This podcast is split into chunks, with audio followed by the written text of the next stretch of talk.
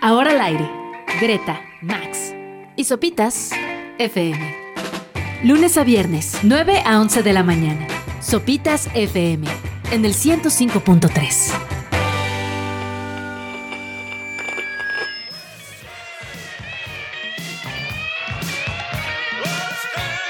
Una canción, un disco, un artista que no necesita presentación. Eso fue David Bowie con Let's Dance. Eh, genial canción para arrancar la mañana, ¿no, Max Ups? La, la verdad sí es de las que entretiene. Si vas atorado en el tráfico o en el tránsito, es Bailas. divertido. Bail- De perdida le pegas al volante. Y eres Daniel Jiménez Cacho, pues enloqueces. sí, sí, sí. si estás en, un, así, en un sueño surrealista como Daniel Ajá. Jiménez Cacho en Bardo. líquido, ¿no? Sí, sí, Soy un sí. líquido. Así es. Pero bueno, ya es miércoles, mitad de semana. Muchas gracias por acompañarnos esta mañana. Probablemente, eh, yo creo que es el día menos favorito de la semana. ¿Ustedes tienen días favoritos de la semana? O sea, si hiciéramos un ranking, ¿cuál sería su día favorito? Luego el 2, el 3, el 4, el 5, el 6 y el 7. A ver, tú, Max. Curiosamente, lo- creo que te voy a contradecir, Subs, porque mi día favorito de la semana, más allá del sábado y el domingo, son los miércoles. ¿Por? Durante mucho tiempo como que me acostumbré a los miércoles no hacer muchas cosas. Ajá. Entonces era como todas las semanas tenía puente. Entonces los miércoles me la llevo tranquilo. Entonces te esfuerzas lunes y martes. Miércoles descansas. Ajá. Llegando así arrastrando. Todavía te la sigues llevando, ¿va? ¿Ustedes tienen alguno o Eh, el mío es el jueves. Es que el día anterior al, al, al día en el que descansas, pues, me parece así maravilloso el, ah, ya mañana es viernes, qué rico, ¿qué voy a hacer? Bla, bla, bla, bla, bla. A mí me gusta el O jueves. sea, más que el viernes, o sea, te gusta más pensar en, ay, ya mañana voy a descansar. Ay, hoy no tengo que hacer nada. es que el viernes me abrumo porque digo, tengo que hacer cosas. Pero el Sí, sábado es así de. cosas. Es que el fin de semana no cuenta, Sub. Sí. Porque de- el favorito de todos a ver, es sábado. Son siete días a la semana. No. Tiene que haber un ranking del 1 al 7. No puedes decir. el sábado gana? Bueno, entonces sábado gana, ¿no? Es Por eso digo, sábado, domingo, o sea, es el 1, luego el 2. Híjole, domingo 2. El domingo yo, ajá, yo Ah, mandaría ah. el domingo como a quinto lugar. Y la tarde del domingo rasguña el 7. O sea, horrible. rasguña el peor. mo- A ver, su 2, ¿cuál sería? El 2 es el jueves. Y el tuyo es el miércoles. miércoles. El tuyo, Subs, tú no estás diciendo nada, Subs. Nos estás ventilando aquí. No, yo, o sea, yo creo que sí tendría que ser sábado, viernes, domingo. O sea, ese sería mi top 3. ok. Sábado, viernes, domingo. Luego incluso, jue- o sea, jueves 4, lunes 5, miércoles 6 y el martes 7. El martes sí lo odio. El martes es. Entonces, no, no, es como, ah, Estoy contigo, los martes son horribles. Yo también los odio mucho. es demasiado pronto para que ocurra algo. este, ¿no? Todavía falta mucho para el fin, pero sigues todavía cansado del fin. Se parece mucho al lunes. Tiene el mismo tedio este del lunes. Es complicado el martes. Es, es- es- es horrible, es horrible, es horrible. Hay que erradicar el martes de nuestras vidas. Change.org, Borrémoslo. ¿no? Así es. Pero bueno, teníamos un programa muy divertido, sobre todo eh, irónicamente enfocado al box, a los cates, a esta disciplina del pancracio, como dirían los expertos. Eh, arrancamos justo con esta canción de David Bowie que tiene por ahí esta conocida historia de, de cuando era estudiante y se agarró a cates con uno de sus compañeros y a partir de ahí se metió a clases de box. Y el ojo, ¿no? Le pegaron en el ojo y por eso le Sí, sí. cambió de color el iris. ¿Es iris? Exactamente, sí. Por un puñetazo en la sien. Así es. Y bueno, la, la- verdad es que hay una relación muy estrecha. Pareciera que no hay cosa más eh, opuesta que el deporte y el rock and roll o el deporte y la música, pero en realidad hay una relación súper, súper, súper estrecha, sobre todo entre el box y la música, ¿no? Partiendo justo desde a lo mejor estas clases de David Bowie, que bueno, fue por un tema, aceptemos, fue cuando era era antes de ser David Bowie, era estudiante, ¿no? O sea, era... Eh, pero bueno, luego, por ejemplo, Matt Helders de los Arctic Monkeys, eh, esta batería de Brainstorm, el taca, taca, taca, taca, taca, taca, taca, eh, la aprendió y la perfeccionó tomando clases de box en la, en la famosa pera. Entonces le pegaba así, taca, taca. Entonces supo mejorar también la velocidad de, de, las manos, la coordinación con los pies. luego está también por ahí este ay, de, de, de esta sinfónica de Nueva York, eh, caray, se llama James Vandenberg, ¿no? Que es un músico muy acá, ¿no?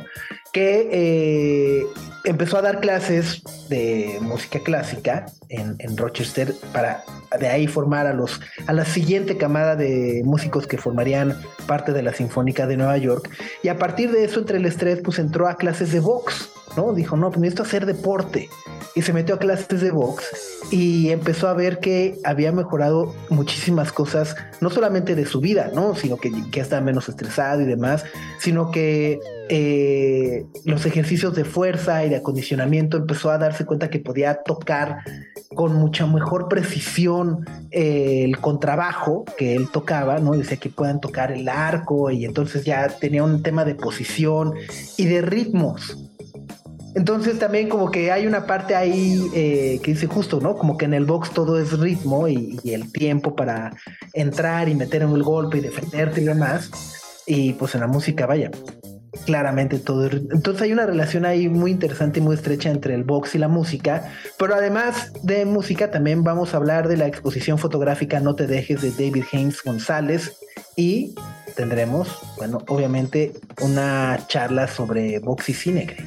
Sí, sí, sí. Es que a mí me parece que eh, eh, el box a mí me gusta mucho de lejos, no practicarlo. No, no, a todos. Me, o sea, me da miedo. Sí, sí, sí. O sea, salvo el Canelo, ¿no? Bueno, creo que a él también le gusta de lejos, ¿no?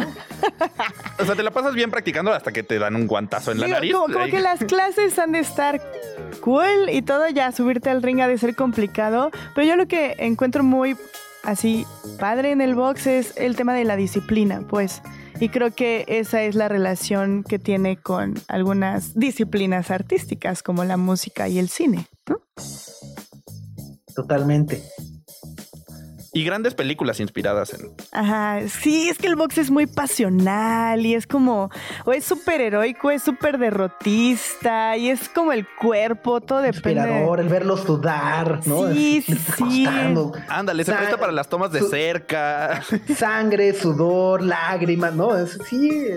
La resistencia, la familia abajo del ring. ¡Ah, no! ¡Lo van a matar! el drama, sí, sí, sí. no, así cuando no le Torito, no le pegues. Levántate. ah, tú puedes. Y así pegando el referee, ¿cómo se llama? ¿El árbitro? ¿Eh? Ajá, creo que Ajá, eh, pegando en la lona y el otro así como en su mente, ya sabes, un, un monólogo de lo tengo que No, pero el que pega en la lona es el referee, pero de las luchas, ¿no? En el box no se. En el ¿No box se pega? Ah, el, el que pega en la lona es de las luchas, así como el tirante después de leer la triple A. Ah, ¿en el box no pasa eso? Te cuentan en la cara, te empiezan a decir como una, dos, y ya si llegas al 10 y sigues viendo pajaritos, ya te sientan. Ah, ah, pues no sabía. Yo pensé que siempre pegaban en la pero, lona. Pero el, pegaría el en la que lona. pega en la lona en la esquina luego son como los managers, ¿no? Ok. Los que están ahí en la esquina. ¿Los de, entrenadores? ¿Quiénes? Ajá, sí. Sí, sí, sí. gra- grandes películas de box que existen. Totalmente, sí. Entonces, bueno, vamos a platicar también de esa selección curada por la chef Greta de películas de box y cine el día de hoy. Así que saquen los guantes y acompáñenos esta mañana en Sopitas FM. Vamos con música. Sí, vamos con una más. Esto es Valentina Moretti. La canción es Labios Rotos. Están en Sopitas FM por Radio Chilango.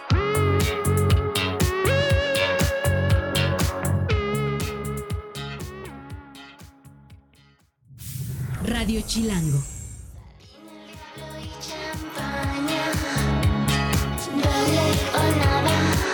Esa fue Valentina Moretti.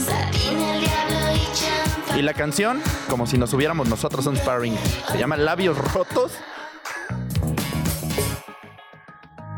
Puede ser por mordidas o por el frío, ¿no? Que se te parten los labios. Deshidratación, cruda, Exacto. muchas cosas. Por un becerro muy pasional.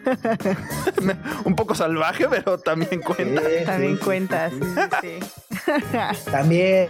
Pero bueno, a ver, peli- películas de box y, y cine. Obviamente, eh, eh, Rocky sabemos que es la mejor, ¿no? Rocky No, 1, no Rocky es la 2, mejor, Rocky 3. no es la mejor, Subs. No.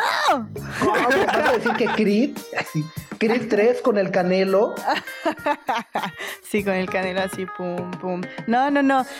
Hay un chorro. ayer que estábamos haciendo la lista, sí descubrimos que hay un buen de películas de box que son buenas. Porque hay un chorro que son muy malas. Ajá, cursis, eh, tediosas, eh, llenas de clichés y demás.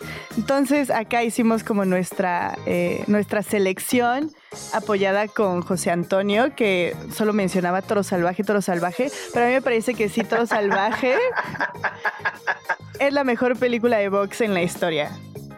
Niéguenmelo. ¿Más que Rocky?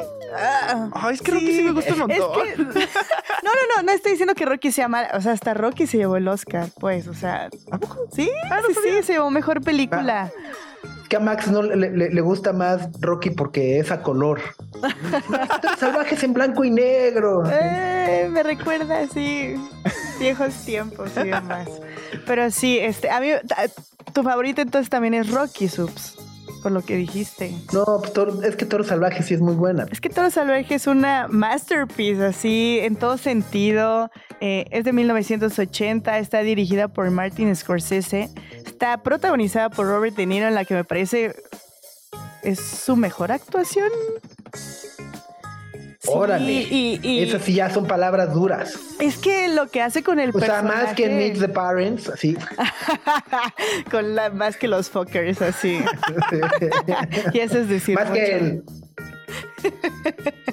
Sí, sí. cuando digo- se lleva los, la mano a los ojos, ¿no? Digo, Robert De Niro es uno de los mejores actores y tiene incontables personajes increíbles, pero lo que hace con el personaje de Jake LaMotta en Toro Salvaje a mí me parece eh, sensacional.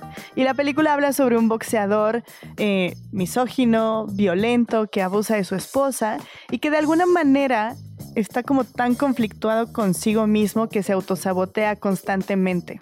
Entonces la película arranca con la escena final de la película, que es Jake LaMotta todo eh, pues obeso y con un cuerpo roto, que descubre que solo aprecia estar ahí.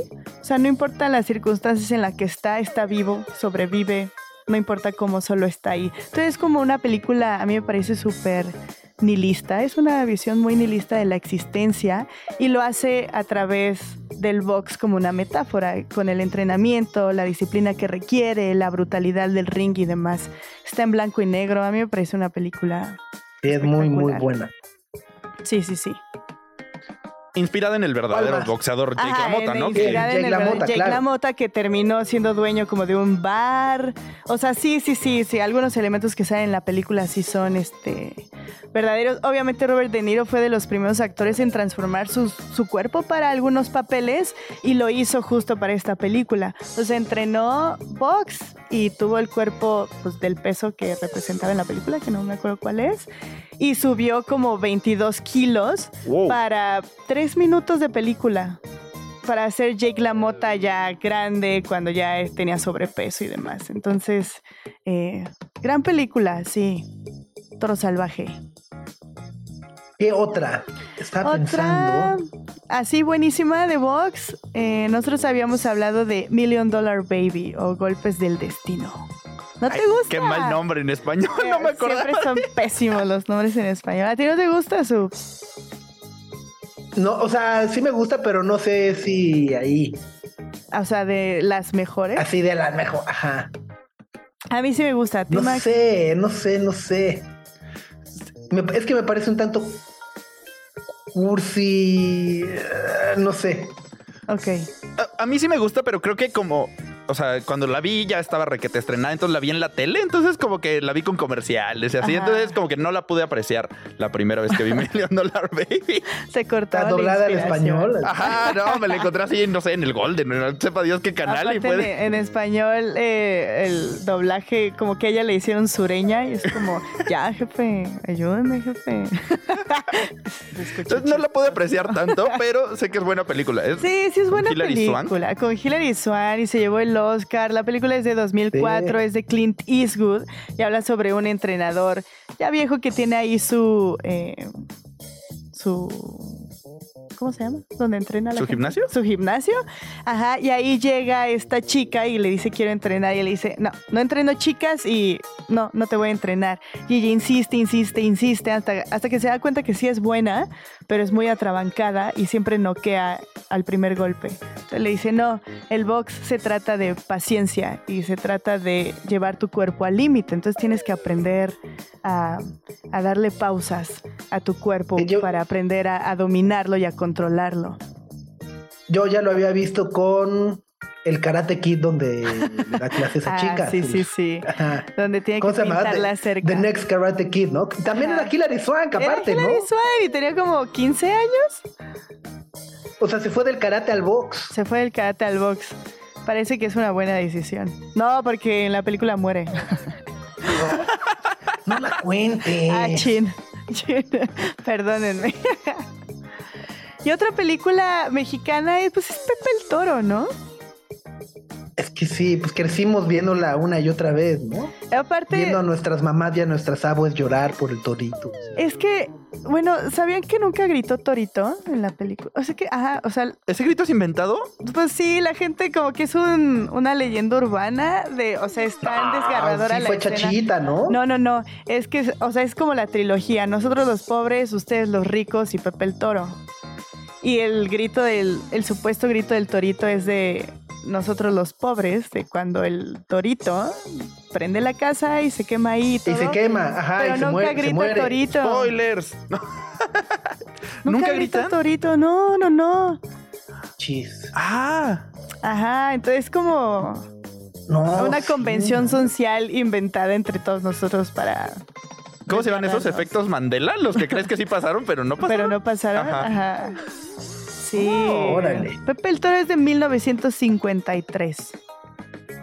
Ah, ya tiene. 70 años. Ajá. Y ayer justo estábamos viendo fotos de Pedro Infante y estaba, estaba chido. Yo estoy impresionado lo fuerte que estaba Pepe el Toro. Bueno, Ajá. Pepe Infante. Está impresionante. Ajá, estaba muy cañón, entrenaba mucho, entrenaba mucho, no tenía el cuerpo usual así como de pecho de palomo de, de antes de Pedro Armendáriz y todo eso. Aunque la playera de Torito le queda así como el de vecinos, como pero fuera de eso.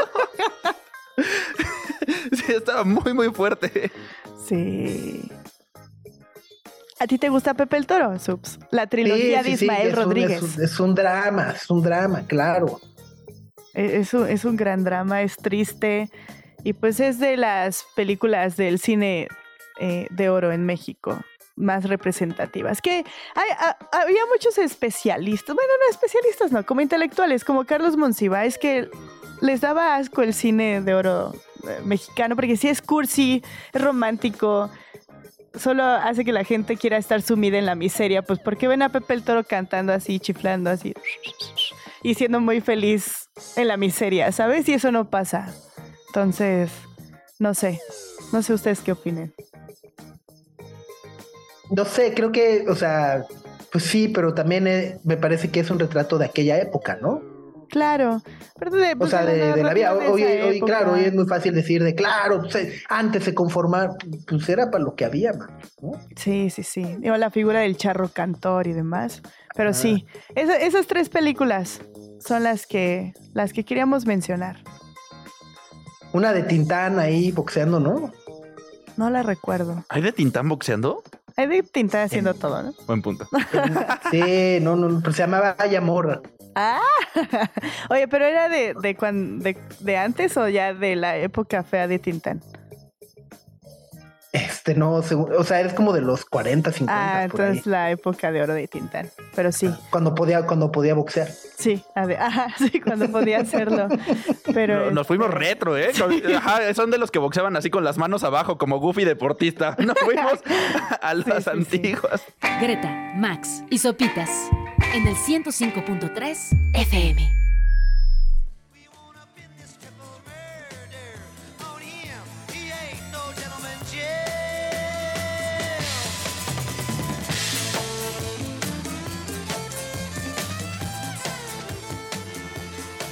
Ese es Bob Dylan.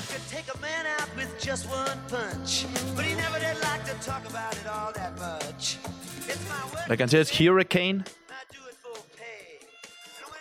Y seguimos temáticos porque esta cuenta la historia de Robin Carter, un boxeador que en 1966, mientras intentaba luchar por el campeonato, fue pues injustamente acusado de unos asesinatos que no cometió, pero pasó 20 años en la cárcel. O sea, fue arrestado y lo acusaron de tres asesinatos y sí lo sentenciaron. No, se lo trajeron bailando en la cárcel y eran los 60 y era afroamericano, entonces ya te imaginarás cómo le estaba pasando en Estados Unidos y no los cometió. De hecho, lo acusaron hasta dos veces. Una vez dijeron, no, sabes que eres inocente y lo volvieron a agarrar. Entonces pasó 20 años mientras estaba intentando competir por el campeonato, de, boxeo, Y obviamente nunca lo logró. Una historia súper trágica que cuenta Bob Dylan en esta canción, que además temática con el boxeo. Ah, no. Ouch. Sí, yo no sabía. Ahí echen un ojo a, las fotos de Robin Carter porque están muy padres, porque son como de la época. Y, era como un boxeador en ascenso, que pues, al final su carrera terminó truncada por algo que no hizo. No hizo. Nada más iba pasando por ahí. Está bien, bien mala onda su historia. Pero. O sea, como, como, o sea, como OJ Simpson o no lo hizo, no lo hizo. No, de, este de veras, de veras no lo hizo. Como Mike Tyson. complicadas historias de Ajá. Ajá. A ver, es, que además ha ocurrido últimamente, ¿no? De, eh, cuando las autoridades eh, desisten de los cargos, se interpreta como es inocente. Y es no, nomás desistieron de los cargos, ¿no? Claro, eso no prueba la inocencia. No lo declara, ajá. O sea, el caso de, este jugador de Manchester United, de Greenwood, Que, la policía de Estados Unidos retiró las acusaciones porque, eh, bueno, a ver, historia completa, Mason Greenwood es una gran promesa del Manchester United. Eh, de repente, un día el año pasado, su pareja, su novia, eh, publica en Instagram fotos golpeada, ¿no? Audios de él diciendo te voy a violar, etcétera, etcétera. Dice, pues esto es lo que me hace el jugador.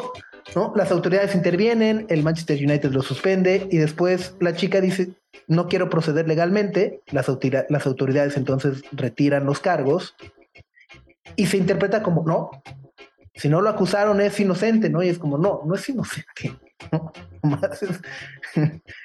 no, no es culpable, pero tampoco es inocente, ¿no? No lo encontraron culpable, pero eso no prueba la inocencia. Tal cual. Ajá, exacto. Ajá, okay. Eso, la licenciada Greta.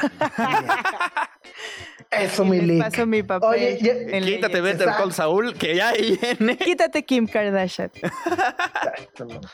Oye, y bueno, hablando justo de fotografías icónicas, hoy queremos platicar de la exposición fotográfica que está por eh, abrir en la Ciudad de México, que se llama No te dejes, y es precisamente sobre la cultura del box en la Ciudad de México y los alrededores. Es una eh, exposición realizada por el fotógrafo mexicoamericano David Jens González, a quien nos da muchísimo gusto dar la bienvenida esta mañana. David, ¿cómo estás?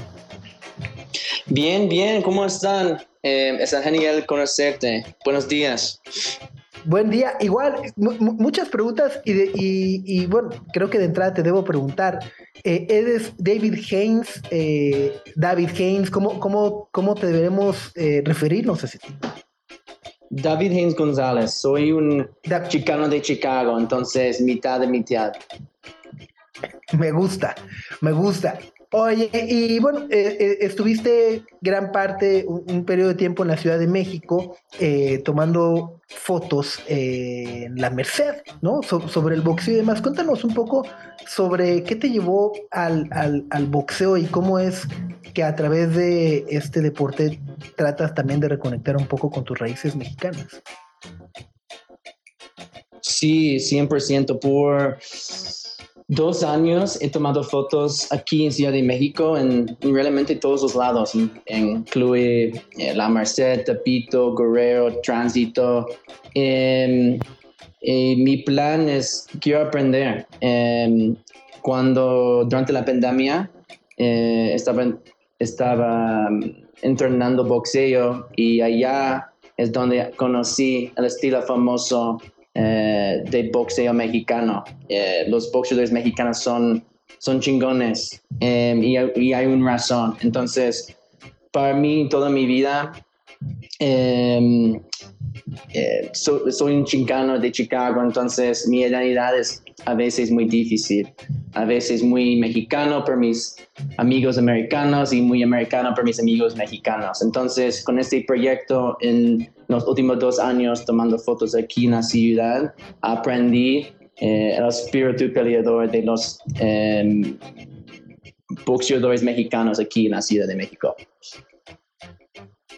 Órale. Oye, ¿y, cómo es eh, cómo es que surge este acercamiento al box? Es decir, ¿eres, fanático, ves las peleas o simplemente fue a raíz de eh, contactos y, personas que, conocías o que veías en tu entorno que, empezaste a realizar esa conexión eh, box México, venir a la ciudad y demás?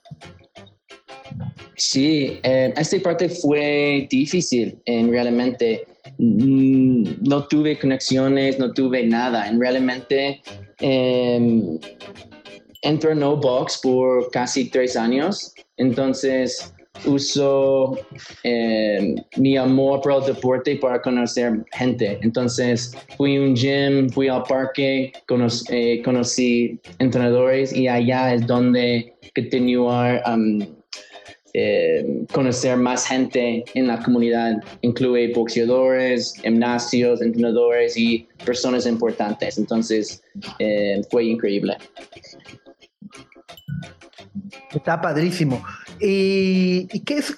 Cuéntanos un poco además, porque creo que el, el boxeo que ves en los gimnasios, en, todas estas zonas de la Ciudad de México que nos acabas de, contar, y la manera en la que se retrata muchas veces en la pantalla es muy diferente. Eh, y, un poco por lo que he podido ver de tus fotos en cuarto oscuro y demás, eh, pues se nota un poco eh, estos gimnasios bastante llenos, con personas obviamente muy sudadas, pero también mucho aficionado que está observando las peleas de los sparring y demás.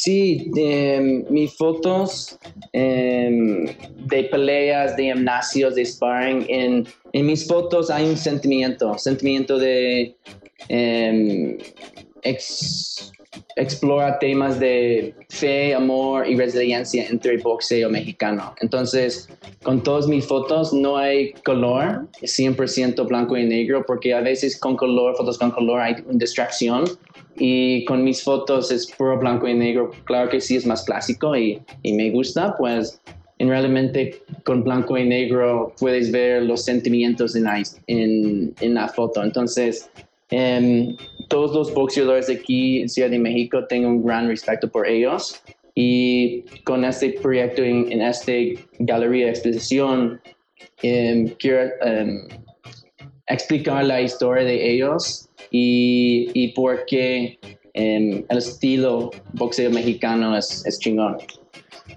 oye, David, y, hablando del boxeo mexicano, pues cuando pensamos en boxeadores, pensamos en, pensamos en estos grandes nombres, el Canelo, Márquez, no sé, Julio César Chávez o en Estados Unidos también como Mike Tyson, pero la cultura en la Ciudad de México tiene una larga tradición de boxeo amateur y ese es el boxeo que retratas, el torneo de los guantes de oro, que es entre boxeadores jóvenes de nuestra ciudad o quienes entrenan esperando una carrera profesional. Entonces también retrata cierta esperanza de, los que quieren ser campeones.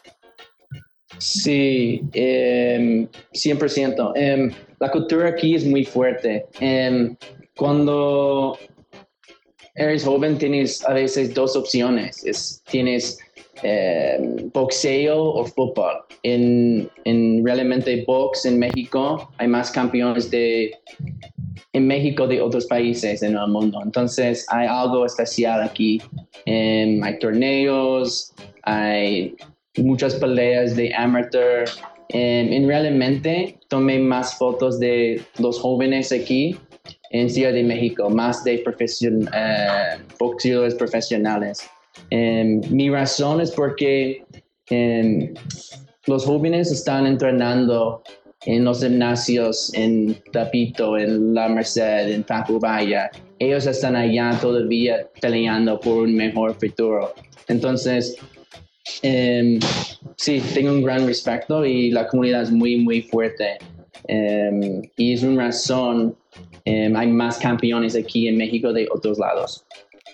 Oye David, y ya justo eh, lo decía Max y ahorita tú también lo comentas, que es como eh, el box es algo muy aspiracional y es un camino que muchísimos eh, mexicanos, especialmente en la Ciudad de México, lo utilizan como para mejorar sus condiciones de vida y demás. Pero a mí también me parece que el box y también viendo un poco de, de tu trabajo y de todo lo que estás comentando, también el box es muy representativo de cómo los mexicanos entendemos la vida, pues, o sea, como que está lleno de disciplina y resiliencia y valentía y subirse al ring no es nada fácil, entonces debes de, tomar ciertos aspectos para hacerlo y eso es como muy mexicano, como muy entrón y darle y ver qué pasa y, y, demás. Y me gustaría saber si eso a ti te hace sentido o cómo tú entiendes la experiencia del box a través de lo que viste haciendo este, este trabajo fotográfico.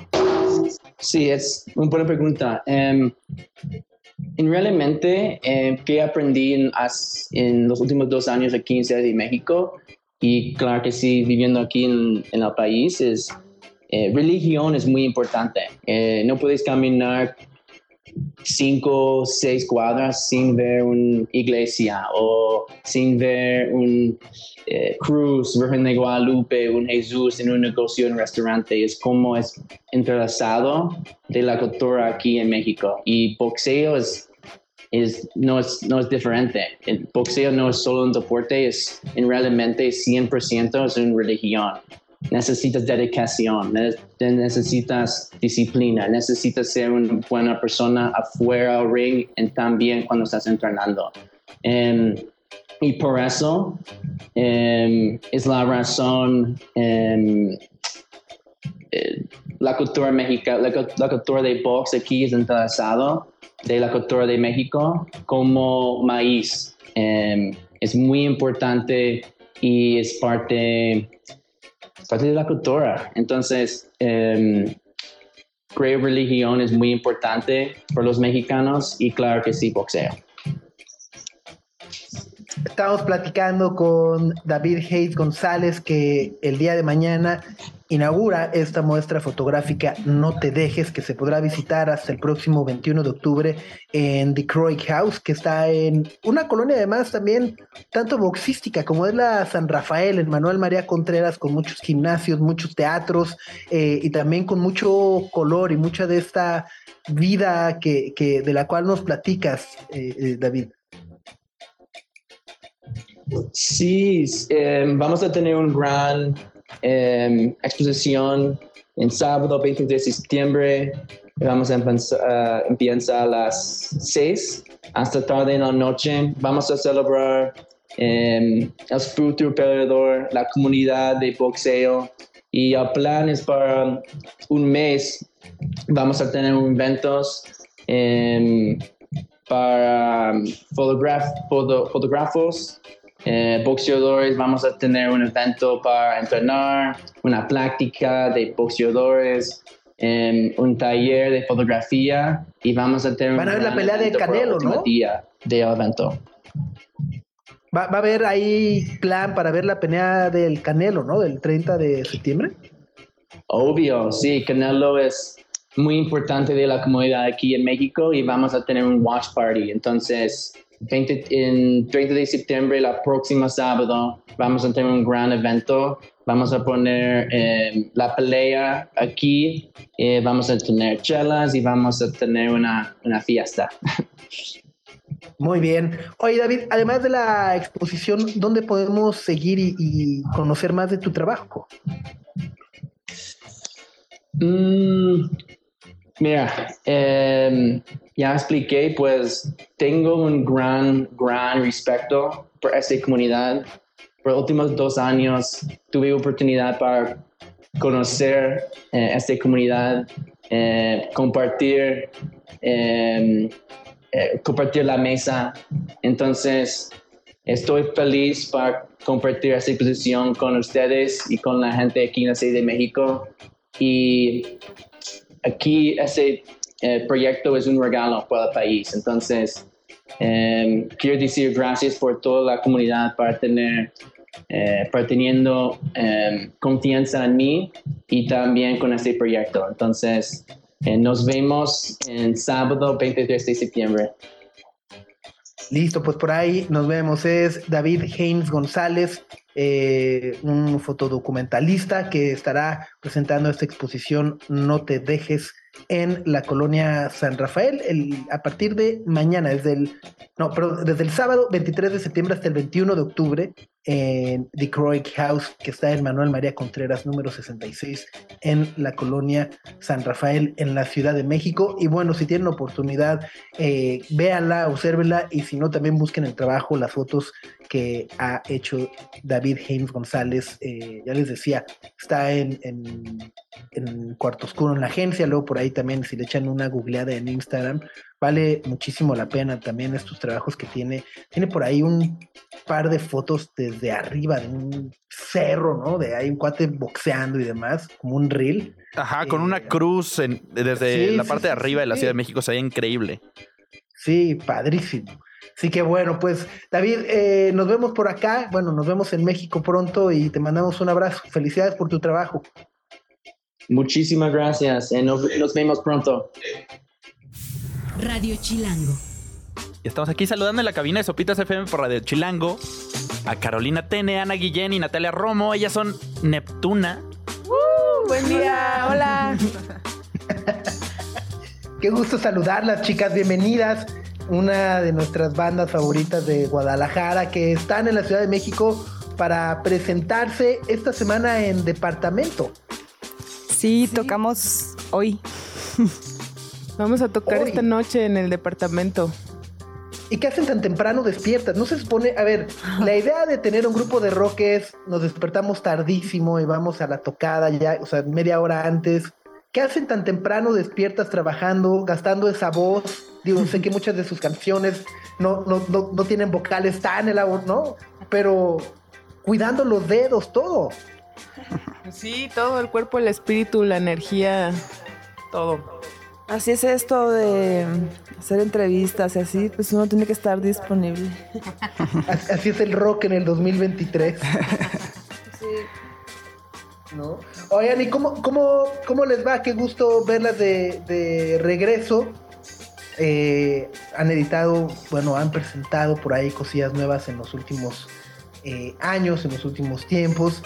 Y bueno, a ver, yo siempre quiero preguntarles también esta, esta que parece leyenda urbana, pero ¿el grupo o la banda o el proyecto en verdad comenzó a partir de una conferencia de Balbi en la fiesta, en la FinPro de Guadalajara? O sea, ¿es verdad eso? Más, más que el grupo fue como el, trabajar con Balbi. Sí, fue así.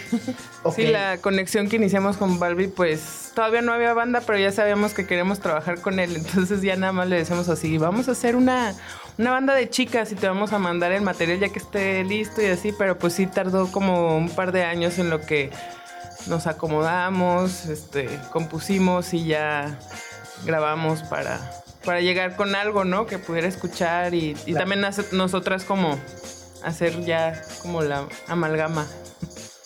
¿Cómo, es que fue justo esa transición de, de, a lo mejor ser un grupo que palomeaba por diversión entre amigas eh, en el en los cuartos, en los garajes, ya de repente a ir con Valve y decir, pues ahora sí, ahora sí tenemos que armar algo chido y en serio. Eh, y cómo, cómo fue también ese, ese proyecto y, esa transición que tuvieron ya para irle dando forma a, bueno, a, Neptuna y por supuesto al sonido de, la banda y las canciones.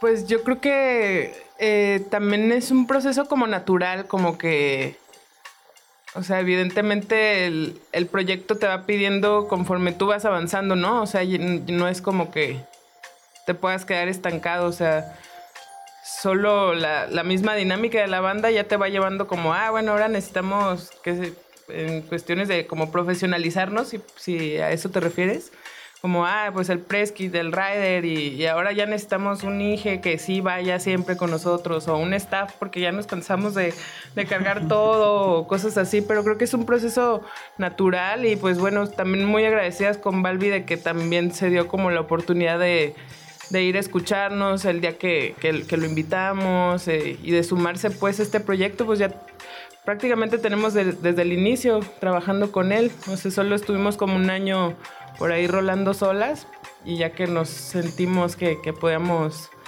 pedirle una cita, pues ya así fue así de que, ¿qué onda? Está increíble. Había leído por ahí esa parte de, la historia, pero no estaba seguro de que fuera real. ¿No? Está, está fenomenal. Oigan, y bueno, eh, a lo largo de, de, estos años han tocado en muchos lugares le abrieron a, Café Tacuba en el Foro Sol, están también tocar con los Ya Ya eh, y bueno, obviamente también seguir un poco con e, evangelizándonos, evangelizando al pueblo con su, con su música, con su proyecto y demás.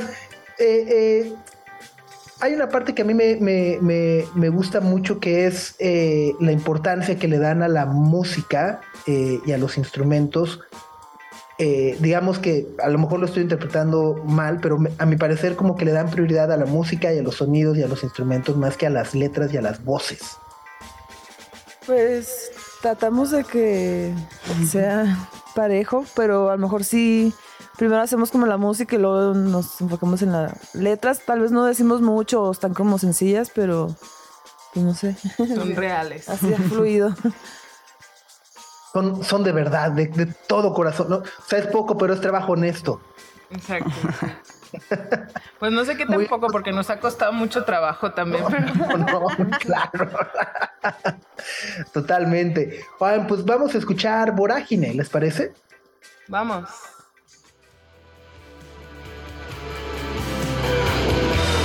Eso que acabamos de escuchar es Vorágine de Neptuna, banda conformada por Carolina, Ana y Natalia que nos están acompañando aquí en cabina para hablar de su show de esta noche y de muchas otras cosas más. Y yo les quería preguntar, esta es una pregunta más como, no, sé cómo describirla, pero yo odio, o sea, si, la, si las buscamos en Google, aparece como, sí, banda de chicas y rock hecho por mujeres. Y a mí me fastidia un poco eso, que a mí también, a nosotras también. Ya saben, después de tanto tiempo y de tantas bandas y de tantas conversaciones, todavía la, la, primera etiqueta no sea el género, no sea la cantidad de integrantes, no sea el concepto que tenga, no sea esto que mencionaba Sopitas, que a mí me gusta mucho de, de su música, que es pesa más como la instrumentación y las letras son las que acompañan, no, sino que son chicas. Y me gustaría, pues, ¿qué piensan de eso? Porque a mí me parece fastidioso. A mí también muy fastidioso. Sí. ¿Sí? nosotros también pensamos eso, que sería chido que algún día no existiera esa de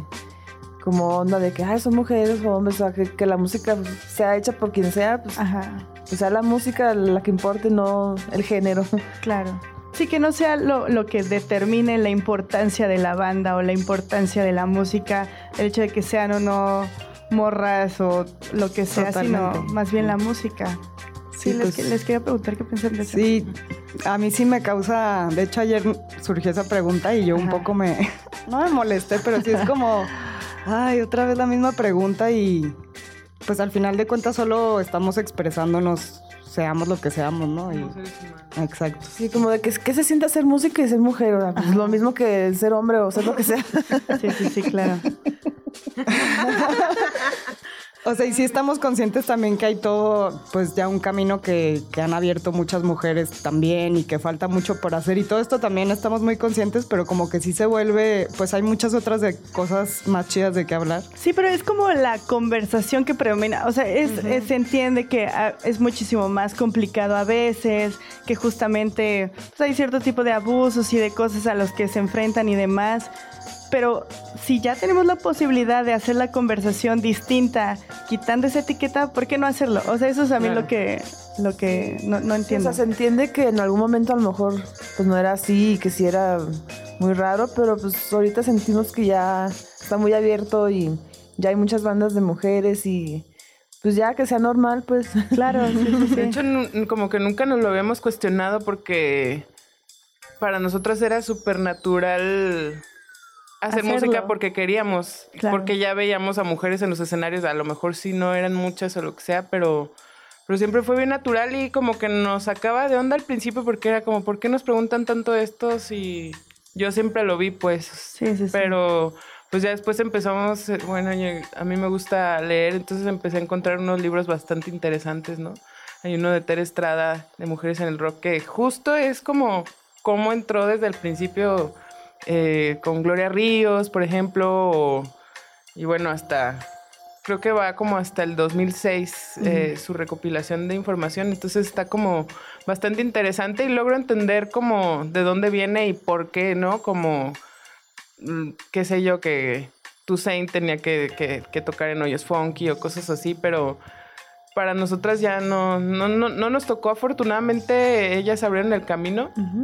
Y no nos lo cuestionamos tanto, pero ahora sí ya es como algo muy recurrente y pues bueno, hay que lidiar con eso porque pues también es una carga que, digamos, también natural, Claro. pienso, históricamente. Sí, sí, sí.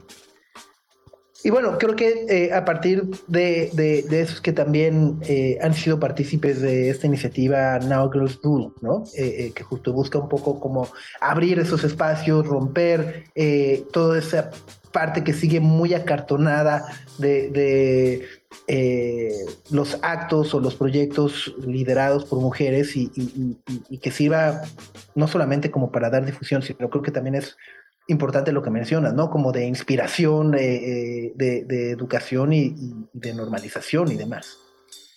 Sí, de hecho Eli, Eli siempre nos ha apoyado y somos parte de la compilación que acaba de hacer, que está en Sí. vinil. Ahí está una canción que se llama Pósima y pues siempre nos ha abierto las puertas y no solo a nosotras, pues a muchísimas más mujeres y creo que es pieza clave Elis como en, en todo esto. Es lo máximo, sí. La querida Elis Paprick. ¿Ustedes ya les dio pan? Yo nomás veo sus panes que Sí, yo ya le compré rolecitos. me urge, No me los he urge, me Yo urge. tampoco. O sea, pero se me buenos. No, muy bien. Oigan, y bueno, hoy en la noche, hay que decirlo, creo que Departamento es uno de los lugares eh, óptimos para poder tener una un, concierto muy cercano y muy especial. Eh, eh, hoy en la noche me parece que va a ser una presentación única o, al menos muy particular para las personas que logren ir. Sí, totalmente. eh, en realidad, eh, este show, digamos que nosotros lo armamos porque teníamos muchas ganas de volver a Ciudad de México. Ya teníamos casi un año. La última vez eh, venimos, estuvimos aquí abriendo para Warpaint un par de fechas.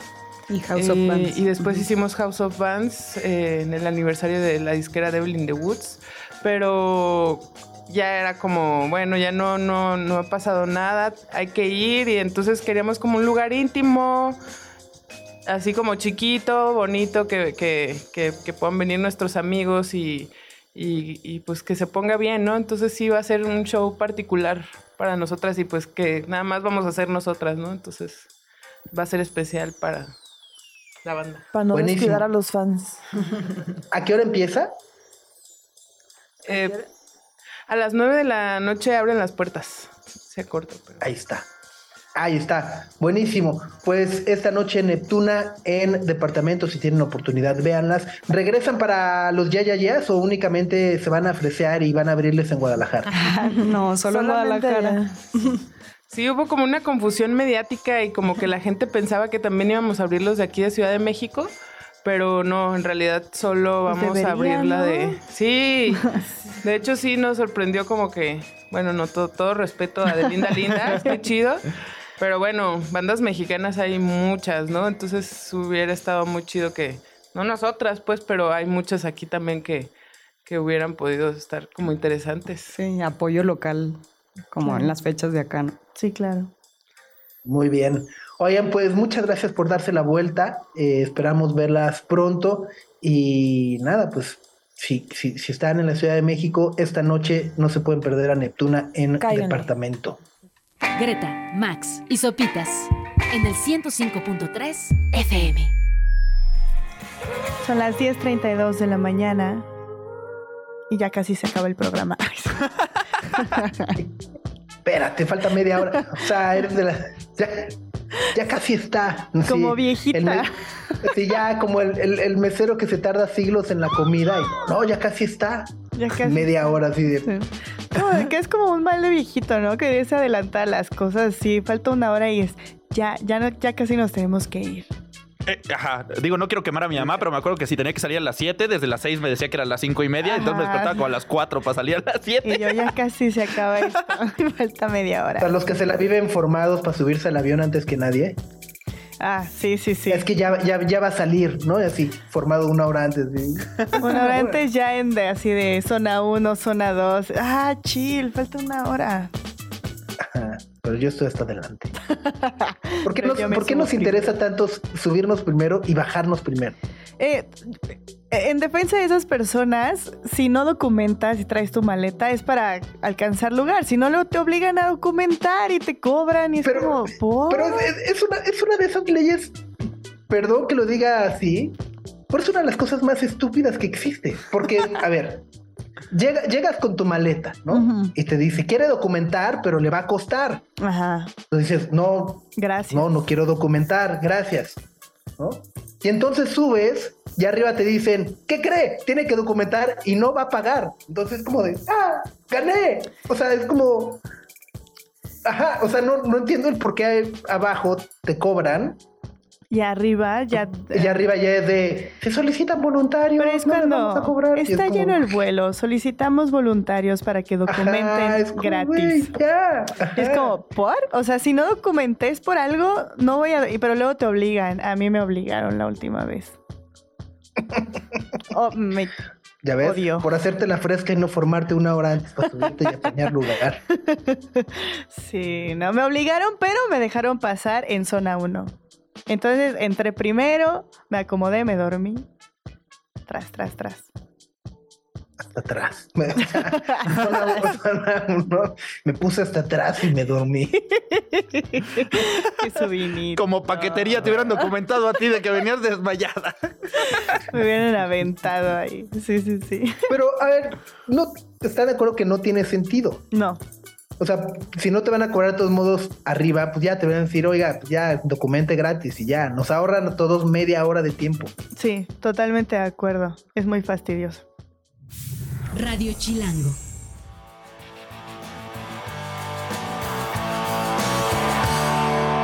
What's the Frequency, Kenneth, de REM, del Monster de 1994.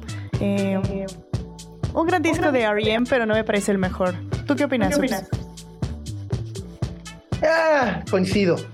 Ajá. Coincido, coincido, coincido. ¿Cuál, ¿Cuál sería tu favorito? Híjole. Ay, no sé, tendré que pensarlo muy bien. Es que R.E.M. es una banda que a mí me parece un poco complicada. Como que mi historia es, difícil. es difícil, ¿no? Ajá. Por ahí el No Adventures in Wi-Fi, eh, el Automatic for the People, Ajá. el Out of Time, porque ahí venía la de Losing My Religion de Beverly Hills 90210. ahí, venía con la que este Dylan y Donna, no, eh, ¿qué era? Dylan y Kelly, no. ¿Kelly? Brenda. Sí Kelly. Sí, claro, sí existía Kelly y Brenda, ¿no? Sí, sí, sí. Qué antaños. Oye, justo esa época, los, los inicios de los 90, eh, pues curiosamente fue la primera vez que, que Depeche Mode visitó nuestro país, el Palacio de los Deportes. Y, me acuerdo muchísimo porque, eh, a ver, e, e, e, es, muy bizarra la escena en cómo eh, me convertí en fan de Depeche Mode. Pero estaba en unos 15 años, yo tenía 10, 11 años, estaba en una fiesta de 15 años, era un, moquete. Y Jordi, Jordi Rosado era el DJ de la fiesta porque tenía eh, esta, compañía de poner... Animar eventos. Fiestas. Ajá. Y entonces Jordi Rosado era el, era el niñito que iba de... ¡Oh, personal Jesus! ¡Oh, personal Jesus! En unos 15. ¿Y si la puso? Entonces ya como que dijo, ah, ya, personal Jesus. Ajá. y luego anunciaron el concierto en el Palacio de los Deportes y me moría de ganas de eh, eh ir. Eh, pero obviamente mis papás cachos nunca me compraron boletos. Híjole. Y me ardí muchísimo porque era la gira del Violator. ya, ya, ya tenemos a alguien diciendo, no, no fue esa, no fue esa. fue la del Songs of Faith and Devotion. Fue la primera. ¿Sí? Sí. La del Violator, ellos vinieron a México como a un showcase eh, privado en, en, una estación de radio que había en ese entonces en los estudios Churubusco y fue una presentación como muy pequeña para... de w. Así es, WFM. Claro. Era para presentar el Violator y hasta que salió el Sounds of Faith and Devotion en el Devotional Tour fue donde ellos vinieron a México. Así es que estamos igual, Sopitas, yo también soy de las que tiene esa herida en el corazón. Tampoco me dejaron ir a ese concierto, al Devotional, y todavía no lo supero. Muy bien. Esta voz que escucharon es de Carly, eh, que es una invitada muy especial del día de hoy, porque como todos los fans de Pitch Mode, bueno, desde aquel entonces los conciertos de Pitch Mode en México han sido muy especiales, muy esperados. Y bueno, como saben, eh, mañana tendremos la oportunidad de disfrutarlos con esta nueva gira del Memento Mori en tres presentaciones que harán en el Foro Sol el 21, 23 y 25 de septiembre. Y todos los fans de Depeche Mode se han organizado para eh, llevar a cabo diferentes acciones que hagan todavía más especial estos conciertos, porque incluso por ahí se rumora que Anton Corbin está en México y que los van a grabar para un DVD, una cosa así, ¿no? Como documental, ¿no? Hay, varias. muchas gracias, Sopitas, por la invitación. La verdad que te buscamos desde un principio porque sabíamos que eras súper fan de Depeche y bueno. No, Muchas gracias. Yo también estaba en esos 15 años. No, yo sé que trae el romance. Qué dolor. Pero bueno, traes un montón de información en la cabeza, a todos nos pasa, ¿no? eh, pues sí, por ahí se corre mucho ese rumor, el rumor de que se va a grabar acá el DVD. Hace unos días salió por ahí en, una cuenta. Perdón que te... ¿Perdón?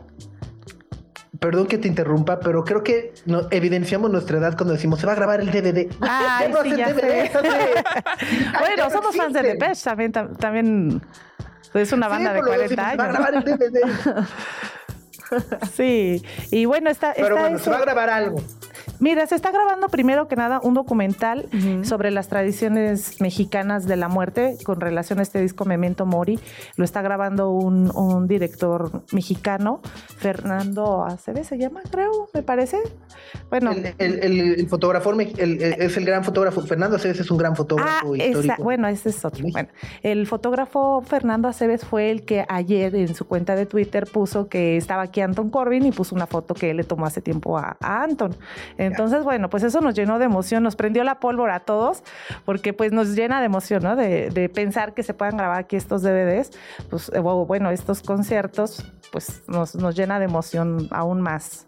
Pero esa, esa no es la finalidad de, este Fan Action, ¿no? Nosotros lo pensamos hacer como una sorpresa especial para la banda y pues para todos los que vamos a asistir a los conciertos para darle un plus y pues que sea una experiencia diferente, ¿no? Entonces, pues ojalá ya si se graba aquí eh, los conciertos, bueno, va a quedar el registro a nivel mundial, todos lo vamos a poder ver. Y si no, pues lo vamos a disfrutar nosotros, ¿no? Que somos los que vamos a estar aquí. Y bueno, pues. De acá, de acuerdo. Oye, cuéntanos de, qué van estas, eh, estas acciones que están organizando para los conciertos. Mira, son cuatro acciones. La verdad están bien fáciles. No, no es nada del, otro mundo. Vayan tomando eh, notas. Sí, vayan tomando notas. está bien fácil. Mira, como te digo, esta, este disco está muy relacionado a, la muerte. Memento Mori fue un disco que se, eh, que se engendró desde la pandemia. cuando todos estábamos en el encierro, pues Martin empezó a escribir estas canciones y bueno, pasando esta pandemia, pasó este deceso de Andy Fletcher, alguien muy querido, el fundador de Depeche Mode, junto con, junto con Vince. Y, bueno, ellos decidieron seguir adelante, darle... Eh, sacar como el, el extra y, seguir, seguir, porque pues Memento Mori significa eso, ¿no? Todos vamos a morir y, bueno, sale un disco precioso que tiene el 96% de aceptación a nivel mundial y pues estamos encantados y por eso, bueno, dentro de este tour se está haciendo un homenaje a Andy Fletcher, eh, pues se tocan varias canciones del clásicos y, y obvio del disco nuevo. Entonces elegimos cuatro canciones para hacer este fan action. La primera es Everything Counts que es una canción padrísima que nos encanta a todos. Y está bien bonito porque en las pantallas, los voy a espolear poquito, en las pantallas sale una mujer toda vestida de negro, no se le ve la cara ni nada, pero sale con unos guantes blancos haciendo movimientos. Eh, eh, de, ese lenguaje de señas, ¿no? Entonces termina cantando, la, está cantando la canción con lenguaje de señas y pues nosotros se nos hizo muy bonito detalle de la banda que está haciendo esto en una forma inclusiva y pues nosotros nos queremos unir a ellos y, cantar la canción también nosotros con, con, nuestras manos. Por eso fue que convocamos a que la gente también se ponga los guantes blancos o simplemente aplauda y levante las manos con las luces, se va a ver padrísimo.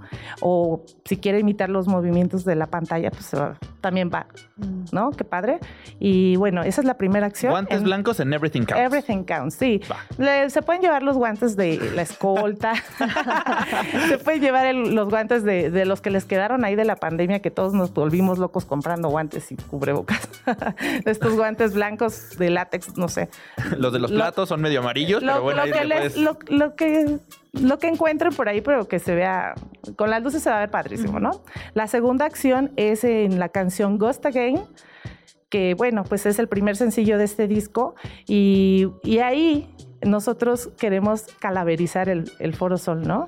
Eh, la onda es de, ponernos la calavera de, las calaveras mexicanas eh, en esa canción. Yo creo que va a ser muy impactante para Martín empezar a ver entre el público gente, calaveras ahí, pues va a ser muy bonito. Ella admira mucho la, cultura mexicana sobre el Día de Muertos. Nosotros somos la única cultura en el mundo que tenemos esta relación con la muerte y pues este disco está totalmente temático, ¿no? para nuestra, para nuestra onda. Buenísimo. Y luego viene también esto que harán para The World in My Eyes, ¿no? En, en, en, Así es. honor a Andrew Fletcher, que además es la canción en la que eh, en el concierto se proyecta su foto en las pantallas y demás. Y acá, ¿cuál es la idea? ¿Qué, o sea, ¿qué ah, tendría que hacer si voy? Ahí en World in My Eyes, nosotros pusimos un, el archivo descargable para que la gente pueda imprimir la, la foto. Por acá traigo. ¿Te la voy a enseñar, Sopitas? Ok. Traemos la foto, es una foto de Anton Corbin. Y ok, espero le hayan pagado derechos. Claro. ya poniéndole en descarga gratuita y todo. bueno, en World My Eyes la onda es cuando Dave presente a Andy eh, levantar la foto. Es en, una onda simbólica, como hacemos nosotros en las ofrendas de Día de Muertos, que es como recordamos a nuestros difuntos poniendo su foto en la, en la ofrenda, ¿no? Entonces, a la hora de, que, de que Dave presente a Andy, pues queremos sacar la, la foto en conjunto todos y, bueno, recordar a Andy, unirnos al homenaje que se le hace en esta ocasión a, Andy en su canción favorita que era World My Eyes. Buenísimo. Y luego eh, hay, hay una más, ¿no? Que es con la... Enjoy the Silence. Exacto. Ay, no, pues es que es, el himno, ¿no? a todo el mundo nos encanta Enjoy the Silence, es una canción súper prendida. Y bueno, ahí también ahí les doy otro poquito de spoiler, en los conciertos salen unas, unos cráneos eh, girando y se tornan en color naranja. Eh, terminan llenándose como de diamantina y terminan al, final de la canción con la frase Enjoy the Silence en la frente, así como nuestras calaveritas que ponemos en la ofrenda, que, que ponemos el nombre en la frente, pero aquí la frase es Enjoy the Silence en tonos naranjas. Entonces la onda es que todos prendan el teléfono en, en el tono naranja.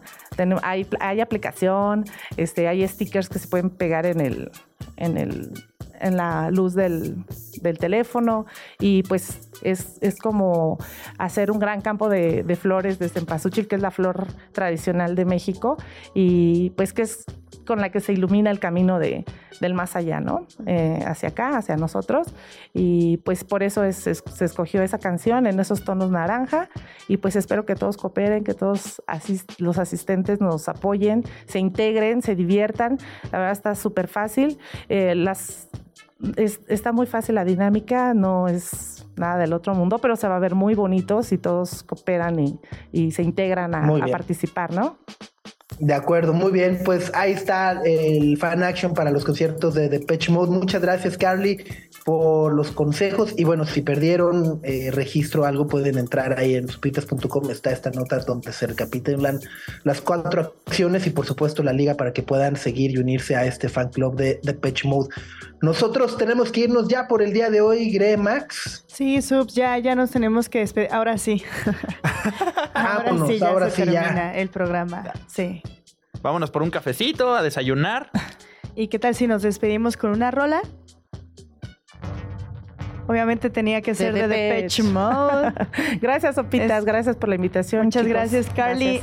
La canción es People Are Good del Memento Mori, ya preparados para mañana el primer concierto de Depeche aquí en la Ciudad de México. Bye.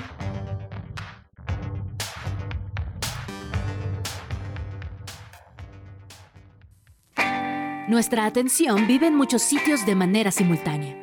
Ya puedes desconectarte de este. Sopitas FM, lunes a viernes, 9 a 11 de la mañana. Radio Chilango, 105.3 FM. Radio Chilango